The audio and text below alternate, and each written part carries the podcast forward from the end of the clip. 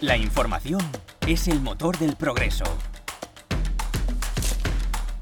Los medios son nuestra ventana al mundo para analizar el presente y entender el futuro. Los sectores más relevantes de la actualidad en un espacio de debate y opinión. Bienvenidos a la tertulia de ITNIC. Bienvenidos una semana más. Hoy estamos eh, con Bernat desde Miami. ¿Qué tal, Bernat? No te escuchamos, Bernat. Perdón, Play. Ahora. Muy bien, muy Bienvenidos bien. una semana más. ¿Qué haces en Miami? Estamos Espera, me estoy liando aquí con él. Como siempre estoy en la oficina, yo no estoy tan acostumbrado al remoto como, como otros. Pues mira, estoy en Miami eh, porque he ido a ver la, la- la oficina que tenemos Factorial aquí en Miami. Eh, una oficina que hemos empezado pues este año. Eh, ya somos 25, 25 personas. Y, y la verdad es que, ostras, está siendo una, una experiencia muy interesante. Eh, nosotros en Factorial dejamos el mercado americano para el último, porque sabíamos que era el mercado más grande y más competido. Eh, y este año nos propusimos hacer una, una inversión fuerte y entrar con, con todo lo que tenemos. Eh, y, la verdad es que veo que, que la oportunidad es enorme. Eh, hemos elegido Miami porque al final es un sitio también de nexo entre el resto de, de mercados que tenemos en Latinoamérica, porque vemos que hay un pool de talento interesante, es una ciudad de moda, eh, donde se está instalando mucha gente también en el sector tech, eh, cada vez más. Y, bueno, eh, me he reunido con varios emprendedores que están en, en varios países de Latinoamérica, pero también en Estados Unidos y que viven aquí en Miami. Y la verdad es que el ecosistema es muy interesante. Muy bien. Ayer, bueno, sí. Luego- luego- nos estuve- cuentas más. eh, Vale, vale, Es que si cuento anécdotas, empiezo a contar anécdotas, voy a aburrir. Vale, pero espérate que no hemos presentado al resto. Bernat es el único que, mientras está en remoto, dice: Yo nunca estoy en remoto, no como otros. Luego, ¿qué tal te gusta este sofá? Normalmente estás tú aquí, ¿no? Normalmente estoy yo aquí, sí. Uf, se nota. Y tenemos a un invitado especial que quizá algunos conocéis, Jaime Novoa. ¿Qué tal, Jaime? Muy bien, ¿qué tal vosotros? Muy bien. Oye, Jaime, aparte de que hace muchos años que nos conocemos, eh, tú eres famoso. No soy famoso. No, no. Tú eres famoso por tu newsletter, La leo unas, cu- unas cuantas personas. Sí, que originalmente se llamaba Novo Brief, Justo. ¿no? Luego lo Al ven. principio fue un, fue un blog y después... Ah, era un blog primero. Sí, al principio fue un blog en inglés sobre el ecosistema español y después acabó siendo... Bueno, y cuando entré en K, en Cafán, del fondo que ha estado aquí, Iñaki y Víctor, pues no podía hacer lo mismo que estaba haciendo y entonces acabó siendo una newsletter de curación de contenidos. Tú vendiste Novo Brief, que se convirtió en un blog Justo. Eh, y se sigue llamando Novo Brief, Justo. con tu nombre. Sí, justo. Y ahora tienes una newsletter que se llama Dealflow. Claro, yo la newsletter ya la tenía, pero la newsletter no la compraron y la Vale, newsletter... le cambiaste el nombre Sí, que hice a un rebranding. Sí, sí. No, funci- no funcionaba, no monetizaba bien por entonces, hoy en día monetiza bastante ¿Sí? guay. Sí, y, y muy contento, la verdad. ¿Alguien de aquí sigue Dealflow? Es un side project al final. Vale, pues a los que no la seguís, ya sabéis, dealflow.es, me parece que es. punto es. Muy bien. Y aparte de esto, eres VC ahora. Sí, a ver, aparte de esto, yo lo diría al revés. Eh, al final, la- o sea, Dealflow es un side project que me lleva dos, tres horas a la semana y que monetiza bastante guay y que tiene mucha, o sea, al final tiene muchas sinergias con lo que hacemos en el día a día o con lo que hago en el día a día. Pero, pero sí, el día a día lo principal es, es K, es invertir, llevar un poco la parte de contenidos que hacemos en K, pero sobre todo invertir. O sea, tú buscas oportunidades de inversión y lideras inversiones en Justo, K. justo, sí. ¿Vale? Sí, sí. ¿Y qué tipo de? Jaime, una pregunta. Dime. Perdónate una pregunta.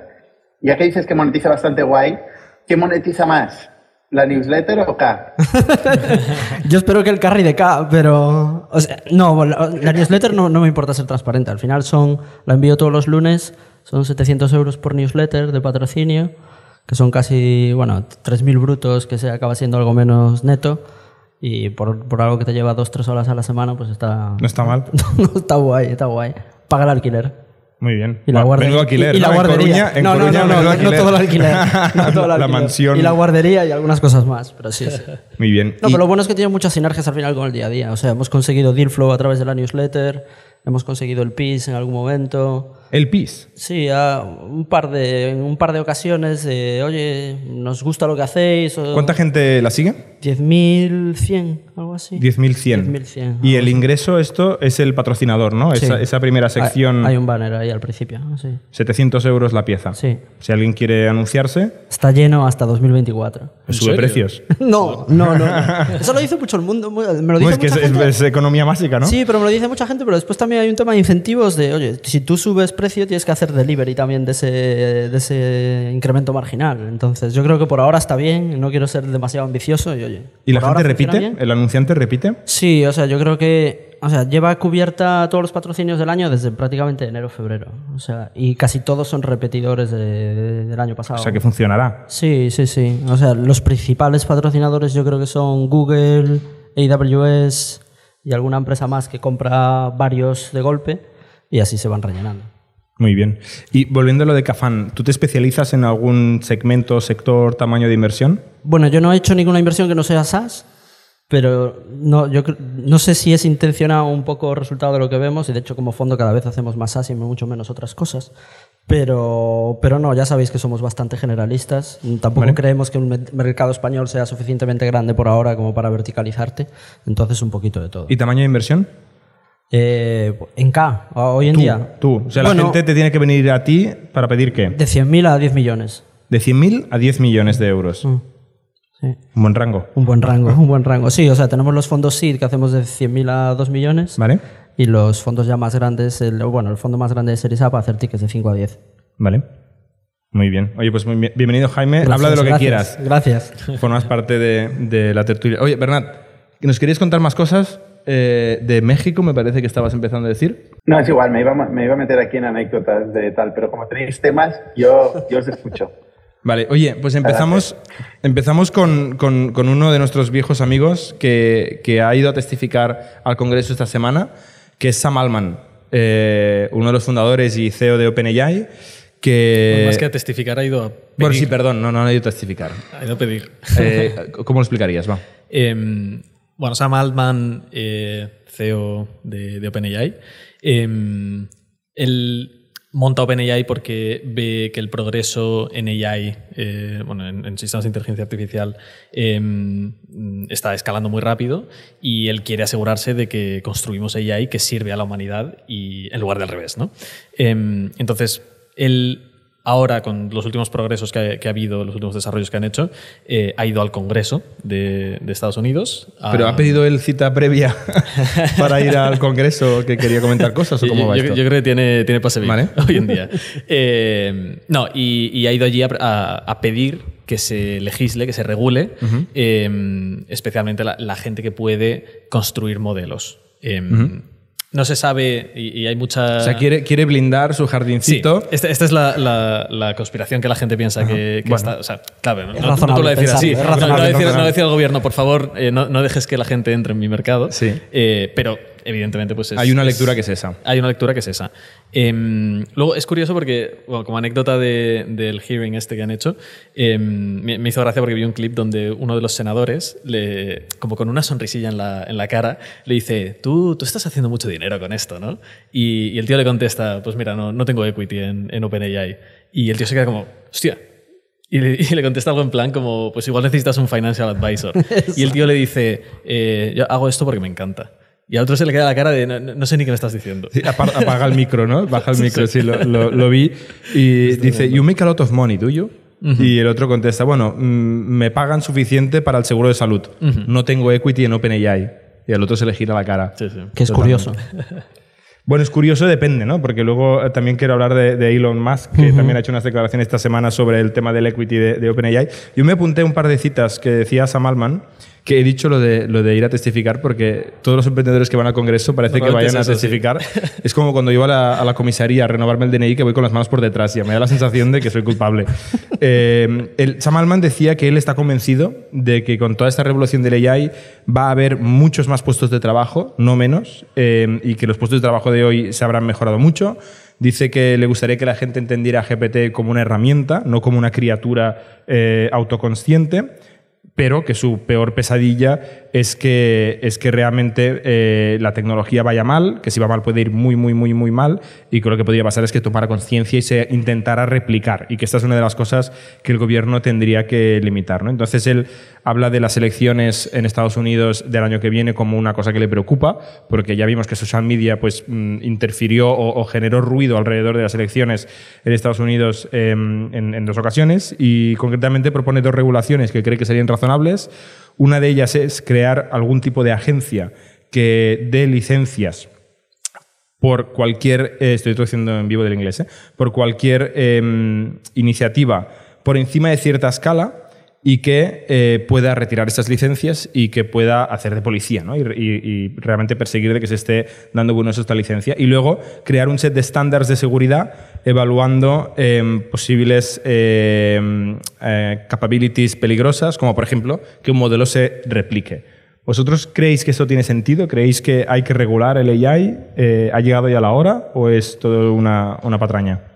Ostras, yo con los modelos actuales y lo que sabemos, eh, yo, estoy de acuerdo de que es mucho más una herramienta que, que, un ente. Em, al final tiene todos los datos de, de, Internet, de la humanidad, vamos a decir, eh, estirando un poco el, chicle, em, pero no, no, es capaz de razonar por, por sí solo, no, es capaz, no, no, tiene intent, ¿sabes? No, tiene ningún tipo de intención. Resume muy bien. Em, resume muy bien. Esto, esto, es lo que hace. Y busca muy bien, de forma semántica. Está, está de puta madre. Pero es una herramienta. Entonces, que se regule la creación de este tipo de, de modelos yo creo que a día de hoy no tiene mucho sentido.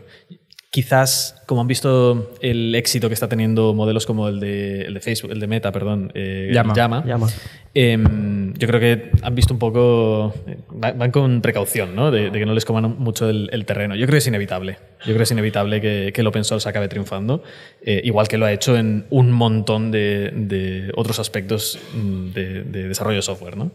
Em, entonces, no sé, vamos a ver qué pasa. Yo creo que el, el mode principal que puede ofrecer OpenAI eh, es la facilidad de, uso de estos modelos. Em, pero vamos, es que estoy seguro que les van a pasar por la izquierda. Porque al final la, fuerza que tiene el open source es que es imposible que la paren, incluso si intentan regular, porque la regulación la pueden hacer en Estados Unidos, pero, ¿sabes? Internet es. Exacto. Es complicado regularlo, ¿no? Además, ¿cómo pones puertas al campo para que la gente deje de desarrollar modelos fundacionales? Es muy, muy, muy complicado. ¿A ti te da miedo, Jaime? No, o sea. ¿En los Large Language Models? No, tierra de oportunidades, ¿no? Por otro lado. No te preocupa, ¿eh? Que, tu trabajo sea automatizado. Que... bueno, si es automatizado es porque no, tampoco lo estaba haciendo bien, ¿no? O sea, no, no al final es destrucción constructiva un poco. Vale, pero buena.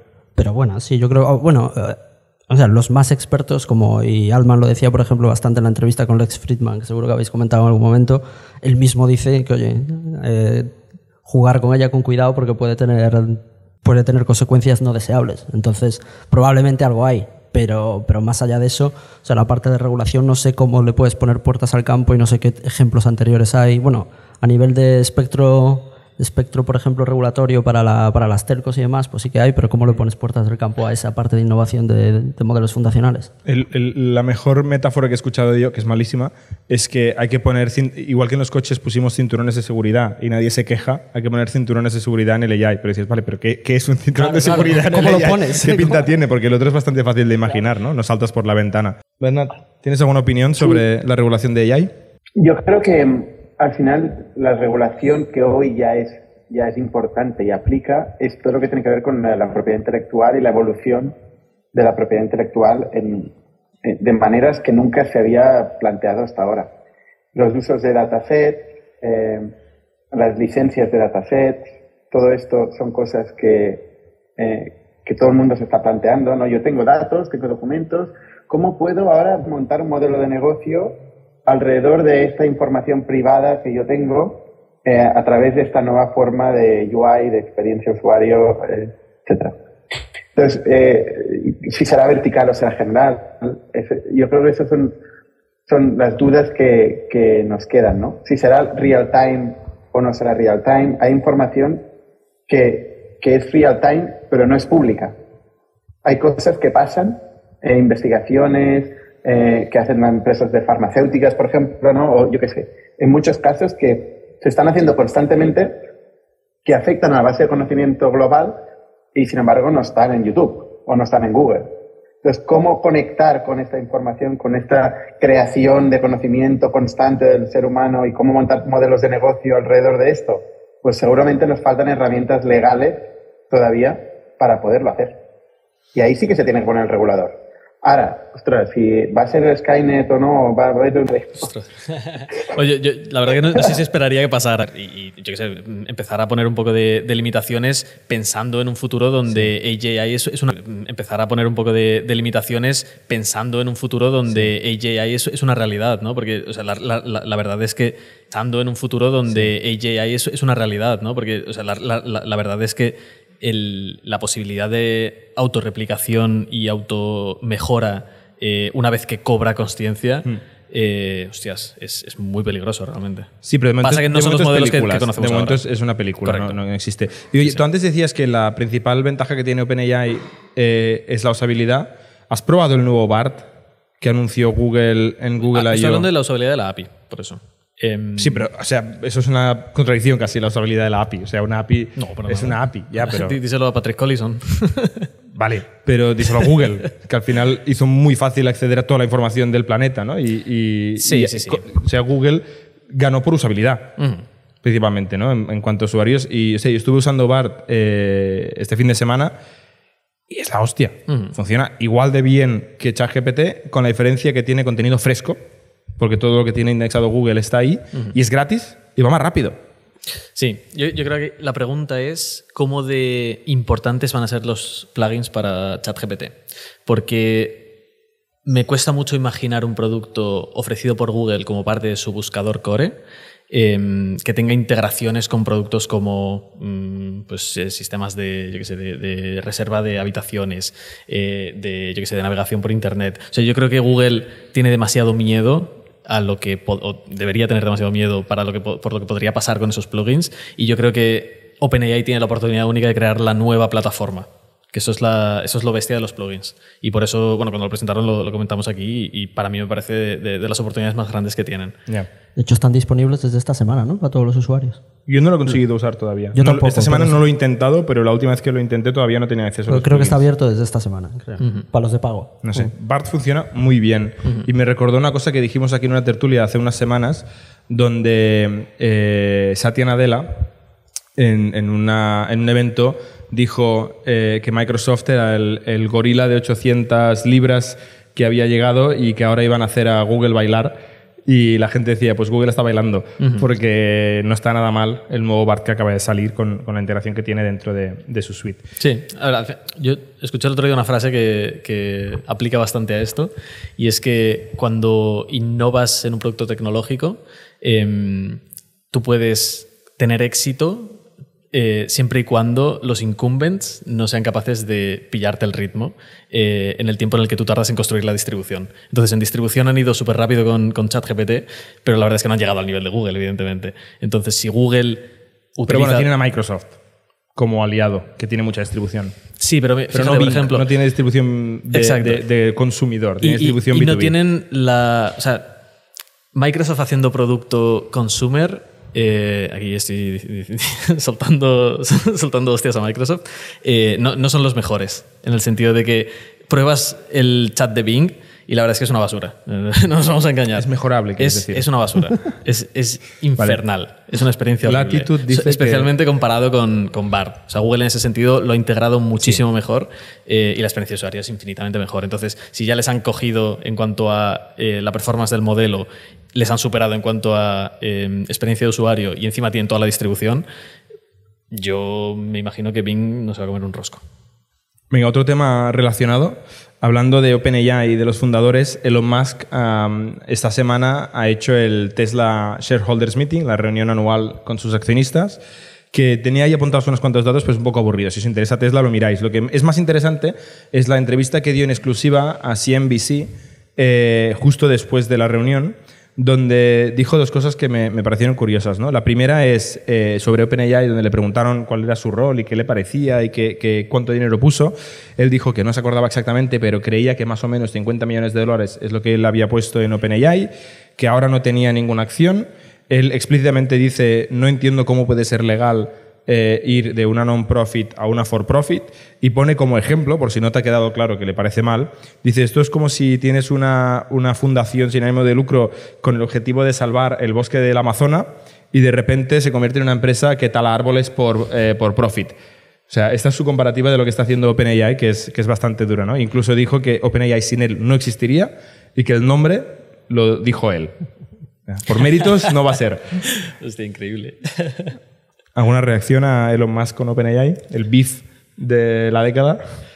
A ver, él claramente está muy biased. Eh, él posiciona a Tesla como una empresa de AI, ni siquiera de coches ni nada así. Eh, de hecho, han, han salido los vídeos estos de, de los robots humanoides que, Bailando. que están sacando, ¿no? Eh, y, se ven como vídeos de, de cómo los están entrenando simplemente con feed de vídeo eh, y con bueno y con gente con, con cosas, ¿no? Que les pasan los datos de, de movimiento y cómo los robots aprenden en base a eso, que es- esto es una locura. Em, pues como, claro, obviamente le parece mal que OpenAI de repente se convierta en, en for profit. Eh, me jodería haber financiado yo eso también. La- eh, no- no- Es normal no que esté cabreado. Sí, Eso sí, sí. tengo que reconocerlo. Pero ay, es, es, es, es- sí. No, digo, la financiación es curioso porque a mí me decís a veces que soy exagerado, que tengo un factor de exageración, pero, o sea, él siempre hablaba de que había metido 100 millones o más de 100 millones, resulta que ahora en una entrevista dice, bueno, eh, 50 o algo así, y se ve que en el filing son menos de 15. O sea que, Es pasta también, ¿eh? que es, es pasta. Yo ahí diría que no los gano, ¿eh? 15 millones, pero, joder, no son 100 y pico. Ya. A ver, esto es como. eh, no, no he hecho la división, pero quizás como si para nosotros no nos acordamos si a alguien le prestamos 50 euros o 100 euros, ¿no? Eh, que, que creo que es razonable no recordar si eran 50 euros o 100 Es una putada, ¿eh? 50 puede euros. relativizar, está Se claro. puede reta- relativizar, ¿no? En, en su mundo. Eh, pero sí, es, es un, buen, un buen debate. Y la otra cosa que fue interesante es cuando el periodista le metía mucha caña sobre lo que él tuiteaba, ¿no? Hablaba de la libertad de expresión y decía, oye, tú, tú dices muchas cosas en Twitter, ¿no? Sin ir más lejos, hoy has tuiteado esto, eh, estás, mm, digamos, raja, insulta, eh, ridiculiza a gente constantemente. Y Y, ex- y expande teorías conspiranoicas también. Eso es, lo que, eso es lo que le dicen en la entrevista. expande teorías conspiranoicas y lo que me, me flipó, y recomiendo que busquéis ese trozo, hizo un, un silencio incómodo, larguísimo, Elon Musk se lo quedó mirando y al final le dijo, esto me hace pensar en una cita de la, de la película de Princess Bride, eh, que dice, prometida. offer me money, offer me pride, I don't care.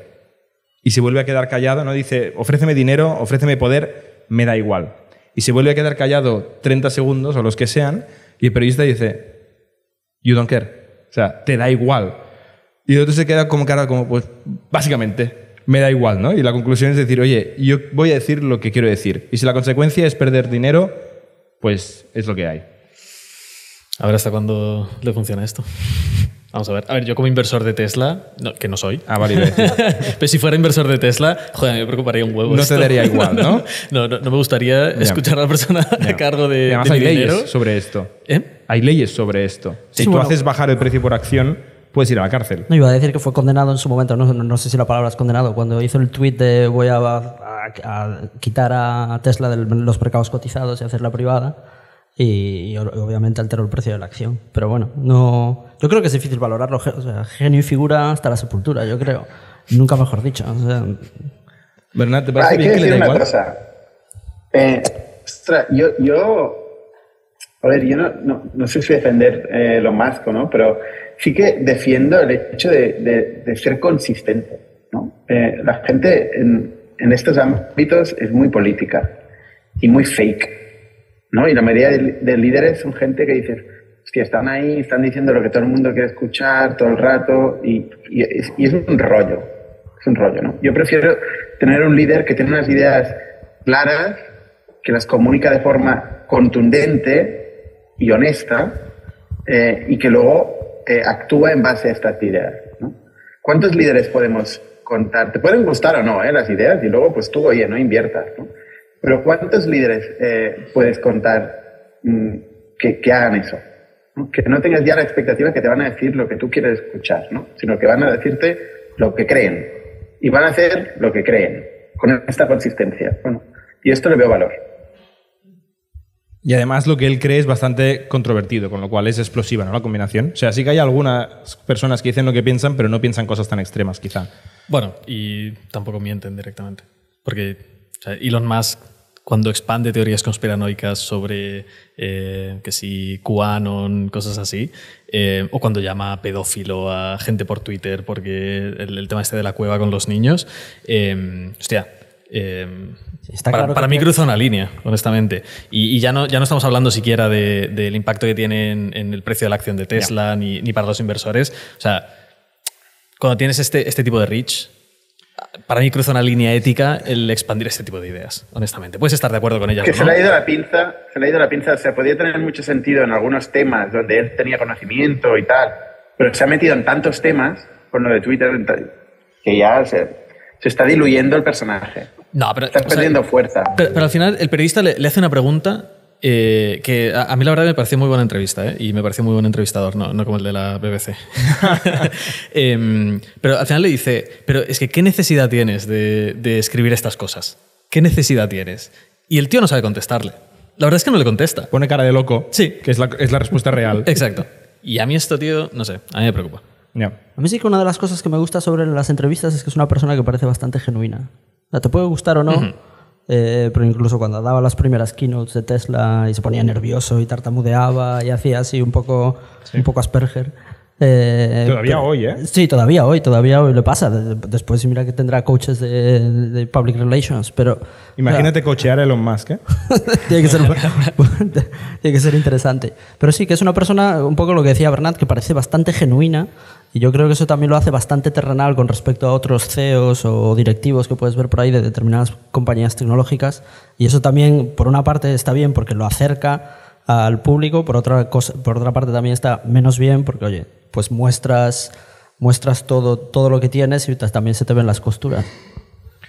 Venga, cambio de tema, que yo quiero hablar de dos temas. Uno, eh, que fue muy polémico la semana pasada. Hablasteis de, de crowdfundings. Eh, quiero volver a hablar de un crowdfunding, quizá menos polémico esta vez, que es eh, Rewind. Es un producto de la semana que nos presentó César hace un tiempo. Explícanos en 30 segundos qué hacía Rewind, por si alguien no lo había visto. Eh, Rewind básicamente es una aplicación que te instalas en Mac, me parece que solo funciona. Sí. Eh, y lo que hace es guardar todo lo que pasa en tu pantalla. Eh, ahora también guarda audio, incluso, y el, el del micro tanto como el de, los altavoces. Eh, te lo guarda de forma muy, muy, muy comprimida y te permite acceder a ello eh, como mm, revisitando el pasado. Es como un timeline gigante donde tú puedes volver atrás en, todo lo que ha pasado en tu pantalla eh, y recordar qué es lo que hiciste pues, hace un mes a las 4 de la tarde. Vale, pues Rewind, fundada por Dan Siroker, eh, el otro día eh, empieza a tuitear diciendo que, que quiere levantar dinero, que está creciendo muchísimo. Llegó a facturar 700 mil dólares de ARR, ¿vale? De facturación anual recurrente. 700 mil dólares, ¿vale? Un poquito menos de un millón. Bueno, esto normalmente es una serie A o te empiezas a acercar a la serie A y tal. Y el tío dice, eh, me está llegando mucho interés de inversores, pero no tengo tiempo para hablar con los inversores. Con lo cual tuiteó un vídeo donde él eh, hacía la presentación del deck de fundraising que acababa de hacer, que era un deck básicamente con fotos, hablando del futuro del AI y de los Apple Glasses, que ni siquiera están confirmados que existan, pero él ya habla de que se va a integrar con ellos y tal. Y pone un gráfico donde la facturación es 0,000000700, ¿no? Y hace como una curva hockey stick de la hostia. Y dice, eh, no tengo tiempo para hablar con inversores, pero si alguien está interesado en invertir entre 200 millones de valoración y un billón, podéis rellenar este typeform. Y pone esto en Twitter y se queda tan ancho. Eh, le empiezan a llegar, recuerdo, 700.000 ARR, 200 millones, un billón, no está nada mal. Eh, empieza a recibir ofertas y el tío acaba aceptando una de NEA, eh, New Enterprise Associates, que es un VC clásico de Silicon Valley, con muy buena reputación. Creo que se hicieron muy famosos por haber invertido a principio de Salesforce. Eh, nosotros hemos hablado con ellos, son gente muy, muy potente, que ofreció invertir 12 millones a 350 de valoración. ¿Vale? 350 millones con 700 de ARR. ¿Cuál fue la, la oferta de K? A 500. oferta o no? A 500. Tú pusiste el Typeform A 500. a 500 mil. Sí, sí. No 500 millones. A 500 millones. Ah, vale. 500 millones, 500 millones. Eh, pues él dijo, que la gente dice muchas cosas, ¿vale? Pero él dijo que no cogió la oferta más alta, sino la del mejor inversor, que está muy bien decirlo. Eh, múltiplo, por si alguien no sabe de matemáticas, es 500 veces ARR. ¿Vale? Los múltiplos ahora mismo de las empresas cotizadas están entre 6 y 7. Eh, las empresas que crecen mucho pueden estar en 50. Eso es múltiplo 500 veces. Y luego, bueno, compartiros cuatro datos del negocio. 475 dólares de lifetime value, o sea, valor de cliente 475 dólares, 3 dólares de CAC, que no sé cómo lo calcula, pero 3 dólares de CAC no lo tiene ni, ni, Nadie. ni Google, me parece, ni Facebook, ¿no? Eh, 160 veces CAC to lifetime value, que ok, y 90% de márgenes brutos. Eh, ¿Qué os parece? ¿Invertís? Sí. Hostia, esa valoración no. de hecho, se puede invertir, ¿no? Porque. a- a- a- No. Sí. Ah, Ha hecho, eh, aparte de, de lo que ha levantado. Ha hecho un eh, GoFundMe. Ha hecho, ha hecho un crowdfunding. vale. Eh, recibí un mail el otro día donde dice que han reservado una parte de la ronda para que cualquier persona pues, pueda. A esa valoración. A esa valoración, claro. Ni a más ni a menos, ¿eh? No quiero meter el dedo en la llaga, pero... A esa, 350. Vale. Em, a ver, mm, yo, yo creo que la propuesta de producto es buenísima. Em, y además creo que la última feature que han sacado, que se llama Ask Rewind, em, Ask- donde ¿cómo Ask? Rewind, Ah. donde integran eh, bueno, modelos de, de lenguaje grandes, nunca, nunca lo he dicho en castellano, em, directamente dentro del producto. Entonces, yo mismo he probado cómo funciona y es que parece magia. ¿Pero qué le has preguntado? O sea, le puedes preguntar, ¿de qué conozco a esta persona? Y pones el nombre. Y te saca un resumen donde te dice, la primera vez que eh, conociste a esa persona fue el 12 de febrero de no sé qué, Ya. eh, porque tienes un evento que ni siquiera está en Calendar, está en Notion, ¿sabes? Porque Y eso lo ha visto en tu pantalla. Eso lo ha visto en mi pantalla. Pero tiene- tienes que haber puesto en la pantalla. Iba a preguntar, y lo sube todo al cloud, ¿no? O sea, graba directamente en el cloud. No, eh, lo graba en local. Sí, sí, te lo guarda en local. Em, lo comprime mucho porque no te graba el vídeo tal cual, o sea, no te graba todos los frames, sino que hace como un frame cada segundo más o menos, que es más que suficiente para, para ver todo lo que necesites ver. Eh, y sobre todo para que extraiga la información. Entonces tiene un sistema de eh, imagen, perdón, texto en imagen a texto, ¿vale? O de imagen a texto, mejor dicho. Em, y entonces todo eso lo procesan con, con su modelo. No sé si es propio o si utilizan alguna API, em, pero es capaz de meter todo eso, eh, supongo que lo harán con embeddings, no, no- no tengo ni idea, la verdad. Em, y al final tú puedes buscar algo y accedes a todo el historial de todo lo que ha pasado por tu pantalla. Y es que funciona muy, ¿Tú muy pagas? bien. Yo pago. ¿10 o 30? Pago, no sé, el, el Hay, precio. hay original. dos hay dos pricings, 10 dólares al mes y 30 dólares al mes. No sé. Por 30 tienes el, el móvil de este tío. Lo pone en el deck de inversión. El móvil, serio? el Por- número. si pagas el móvil personal de, de Dan. Hostia. Dan, ¿no se llama? Sí, Dan. Si pagas 30 dólares al mes, anual, te da su móvil. Ok. Es más Eh, barato, me parece. Pues tampoco sé para qué quiero su móvil, pero, pero Para la bien ronda, él, ¿no? para la ronda. Eh, no, no sé, el, el O sea, plan original. unas- Había solo un plan al principio. Personas. Perdón. Os interrumpo. es que Dispara, no Bernat, ¿qué piensas tú de- del mercado este de Rewind? ¿A dónde va esto? No, no, no, no, no. Yo, yo era el comentario sobre si habrá mil personas con el móvil, porque imagino que, o sea, 20 euros, ¿no? 20 por 12 son 240. Eh, 240 por, por 2.000, no, perdón, por 3.000, son 700.000 euros de ARR. Sí. Has dicho 700.000 euros de ARR, ¿no? Sí. O sea, tiene unos 3.000 clientes. Sí. Puede ser. Como César, retail. O sea, gente más César. digamos. sí, sí, no, no tiene es- Césares. Y César yo creo el target es parecido al de Superhuman, por ejemplo. Una cosa importante, hay que reconocerle al mérito a César de descubrir nuevos productos que lo peta. Ah, ¿veis? ¿Veis?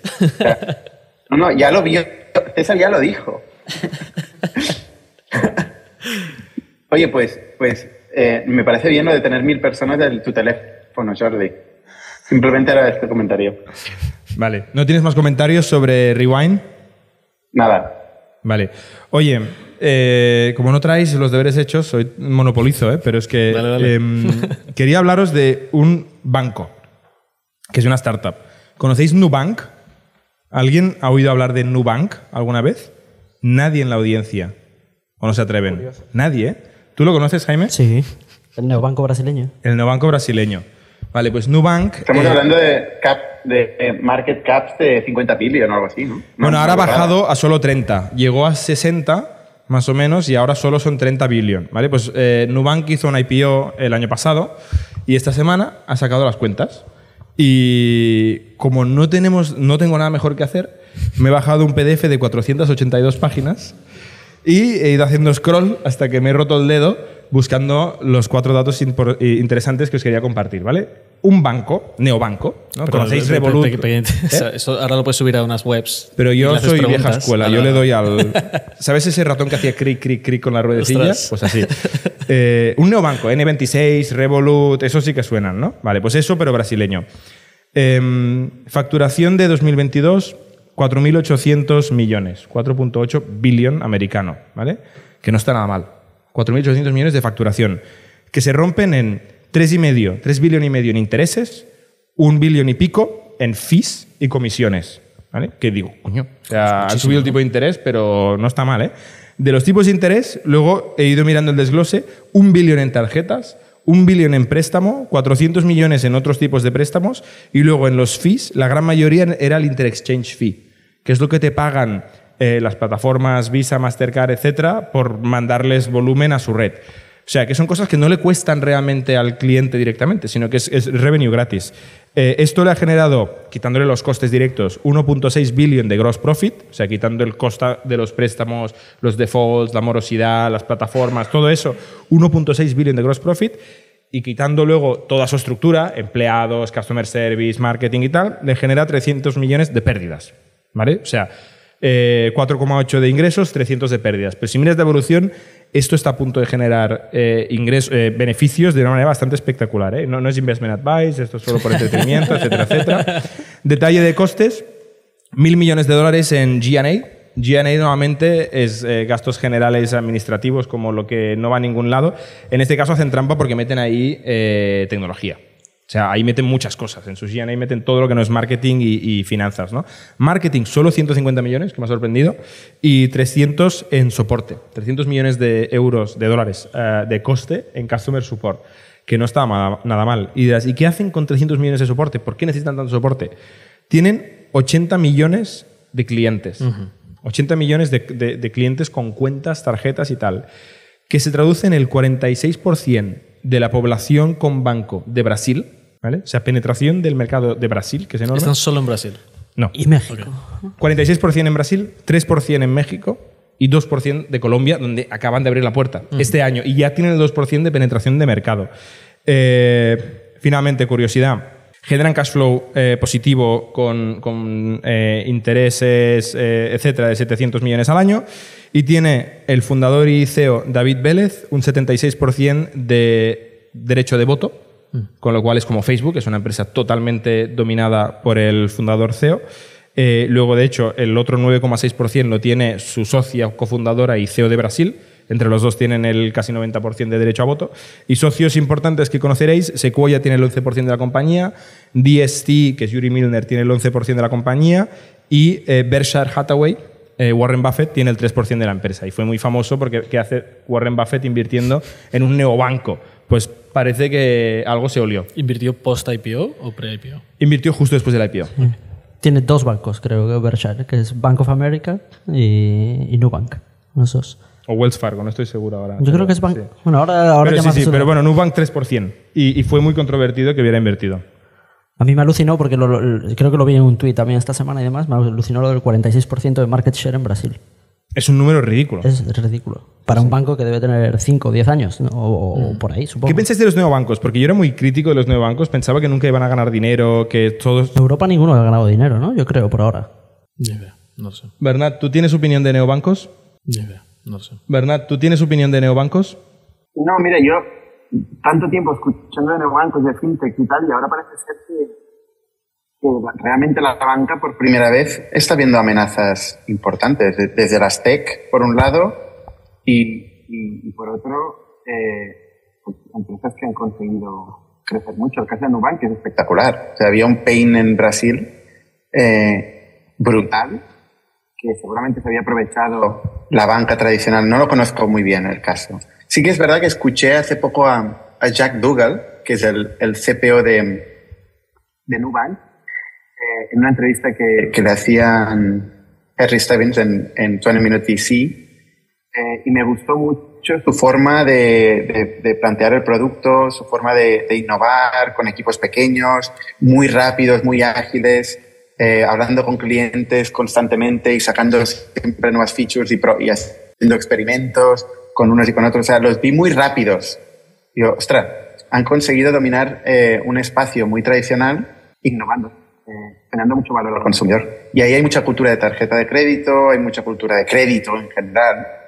Eh, y entonces, pues ah, se ve que había mucho pain con la banca tradicional.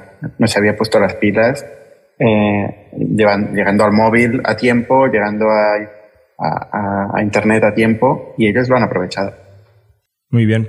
Os comparto una curiosidad que leí el otro día en otro filing, estoy todo el día leyendo los filings de compañías. Eh, en el filing de Datadog, ¿sabéis qué es Datadog? ¿Alguien sabe lo que es Datadog? Sí, la mitad, de la gente, casi todo el mundo sabe lo que es Datadog. Eh, explícanos qué es Datadog, César, venga, va. Eh, Datadog es una forma de. No, no es una forma de vida. No es, no. Es una empresa No, de software. Es, es una empresa de software con un producto que te permite monitorizar el, eh, el estado de tus servidores. Principalmente entre un montón de otras cosas. Muy bien definido. Vale, De origen francés, además. Sí, Sí, correcto. sí, sí, sí. Correcto. Y que no cuenta como startup francesa, ¿no? Bueno, eso siempre es el debate. eterno. Eso Yo creo que sí, pero bueno. ¿Tú crees que sí? Yo creo que y un poco gallega también, ¿no? También, todo es un poco gallego, todo es un poco gallego. Pues eh, Datadog es casi un meme entre CTOs y fundadores, eh, la pasta que te acabas gastando en ellos cuando vas escalando. En Factorial es un tema, de vez en cuando decimos, hostia, eh, ¿cómo pica esta factura? ¿no? Pues eh, en el filing de, de Datadog salía que tenían unos ingresos abnormalmente grandes en un trimestre en concreto y ponía, esto es porque hay un cliente al que hemos hecho un cambio de facturación y de repente le hemos hecho una factura grande. Y todo el mundo se dijo, coño, ¿un cliente? Ha impactado la facturación de Datadog, que no me acuerdo los números, pero son de muchos cientos de millones de dólares. Eh, ¿Quién será? ¿no? Y luego en el pie de página ponía una empresa dentro del mundo de cryptocurrency. Y se- varias gente empezó, empezó a hacer un poquito de research y sale que Coinbase tenía una factura, una factura de Datadog de 65 millones de dólares. Yo desde ese día ya no me quejo a Pau, nuestro CTO, de lo que gasta en Datadog. 65 kilos por Datadog. Madre mía. ¿Se sabe si era anual o No se sabe será, será detalles, multi- multianual? Pero no está mal, ¿eh? Claro. No está mal. De hecho, ha coincidido la noticia que salió ayer con la otra noticia de que New Relic, que, es, que vino a sustituir New Relic es el antiguo Datadog. el antiguo Datadog, pues parece que va a ser comprado por un private equity. New Relic que ha dejado de crecer. Sí, y- sí, sí, sí. Se le ha comido el pastel comido el totalmente. pastel, ¿eh? sí, sí. Sí, sí. Buen negocio, Datadog.